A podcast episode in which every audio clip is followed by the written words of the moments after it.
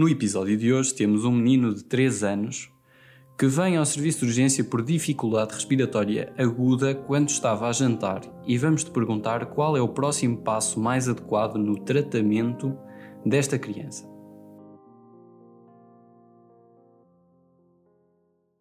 Bem-vindos ao 96 Segundos, podcast de educação médica português em que resolvemos vinhetas clínicas em tempo real. Eu sou o Gil Cunha, comigo está o João Nuno Soares e também a Maria João Brito. Nós fizemos a prova em 2019 e vamos tentar encontrar o caminho mais rápido para a resposta certa de uma questão eh, feita pelo João Nuno, que eu e a Maria João vamos tentar resolver. Um menino de 3 anos é trazido pelos pais ao serviço de urgência de um hospital central com dificuldade respiratória aguda. Ele estava a comer à mesa e por uns segundos foi deixado sem supervisão. Estes pais. Quando os pais o encontraram, ele estava a tossir e com dificuldade respiratória. O menino tem antecedentes de asma e alergia a amendoins. A sua medicação habitual é um nebulizador. A sua tensão arterial é 160, o pulso é 120, as respirações são 30 e a saturação de oxigênio em ar ambiente é de 80% está diminuída. O doente tem adejo nasal, polipneia e tiragem intercostal. É notada coloração azulada nos lábios e um fio de saliva deslizando pelo canto direito dos lábios. Existe também um rash no pescoço e no peito. A via aérea parece estar desobstruída. A auscultação revela taquicardia sem sopros e o hemitórax direito apresenta um murmúrio vesicular diminuído e com sibilos. Ele é levado para a sala de emergência imediatamente e é iniciada oxigenoterapia por máscara de alto débito. E a pergunta que te colocamos é: qual é o próximo passo mais adequado no tratamento deste doente?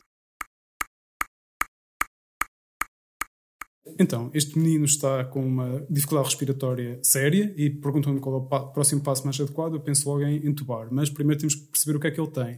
A mim o que me chama a atenção nesta vinheta é que há um quadro muito assimétrico, ou seja, ele tem um hemitórax direito com diminuição do murmúrio vesicular e com sibilos. Uh, portanto, pode haver uma obstrução mais localizada.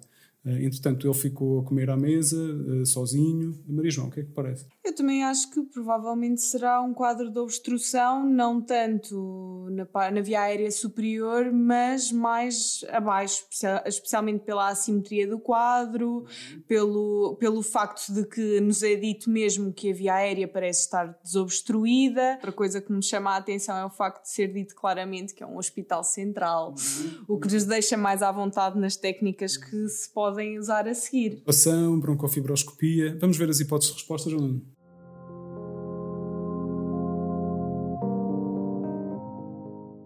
A pergunta é qual o próximo passo mais adequado no tratamento deste doente? Será A. Adrenalina intramuscular. Será B. Salbutamol em nebulização. Será C. Agulha fina no segundo espaço intercostal. Será D. Broncoscopia. Ou será E. Tratamento de suporte.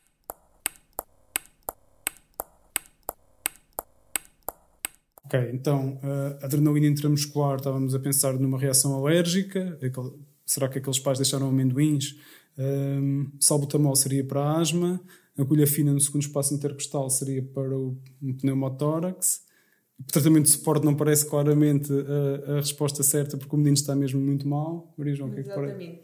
Uh, na questão da alergia temos aquela questão do, do rash, não é? Mas quer dizer que tipo de pais é que sabendo que o miúdo é estamos, a estamos a ficar sem tempo. Nós, oh, nós, já sabemos qual é que é o diagnóstico ou temos uma hipótese muito concreta eh, e então avançamos para... Para a. Para tirar de lá o caroço de azeitona ou o que quer que seja, não é? Exatamente. Concordam os dois, não é a opção D? Pode-se D, sim. sim. Ok. A resposta certa é a opção D. Broncoscopia. Então vamos ver o que é que, qual era o objetivo educacional desta vinheta. A aspiração de corpo estranho causa um início súbito de dificuldade respiratória com achados assimétricos na auscultação pulmonar. Portanto, palavra-chave súbito, ele estava a jantar, palavra-chave achados assimétricos na auscultação pulmonar. O próximo passo é remover o corpo estranho com auxílio de broncoscopia. Gostava de salientar aqui uh, também um aspecto que é uh, o sítio onde o corpo estranho fica impactado pode ter alguma relação estatística com a idade da criança. Habitualmente, em idades inferiores a um ano, como a glote é mais estreita, o corpo estranho costuma ficar acima da glote. E aí o próximo passo seria uma laringoscopia. Em idade superior a um ano, esta tinham. E não ias ter um estridor? Ou... Sim, o, o estridor e uh, os achados seriam simétricos, porque seria antes da bifurcação da traqueia. E geralmente em idades superiores a 3 anos a glota é maior e então o corpo estranho consegue passar e onde é que ele vai ficar? Geralmente no brônquio direito, por causa da orientação anatómica do, dos brônquios. E aí o próximo passo é uma broncoscopia para remover o corpo estranho. Tipicamente chamávamos o anestesista ou o pneumologista rapidamente. Que é um hospital central, há acesso a essas essas técnicas. João Nuno, tu foste mauzinho aqui nesta pergunta eh, porque puseste o garoto com antecedentes de asma, eh, para nós podermos pensar também eh, que isto podia ser uma crise de asma. Puseste também um garoto com alergias e com o rasgo. O que é que estavas a pensar quando puseste o rasgo? Foi só para confundir? Ou... Um, o, em primeiro, primeiro lugar, falaste na crise de asma. A asma geralmente dá sibilos simétricos, aumento do tempo expiratório um, e também falaste na anafilaxia, que era por causa dos amendoins, e isso também dá sibilos simétricos e dá um racho urticariforme. E eu não descrevi este racho, mas pessoas com tosse, muita tosse, que é descrito que este doente tem, podem ter petéquias, geralmente no pescoço e no tórax. A mim seria se calhar mesmo a parte, por exemplo, da, da saliva. Eu confesso que o facto desta pequena cialorreia. Drooling. Seria mais uma pista para, para a obstrução. Ou seja, há várias formas de chegar à, à resposta certa e na prova temos que o fazer rapidamente. E aqui parecia que o principal dado era a assimetria, mas também tínhamos outras, outras, outras pistas. pistas. Okay.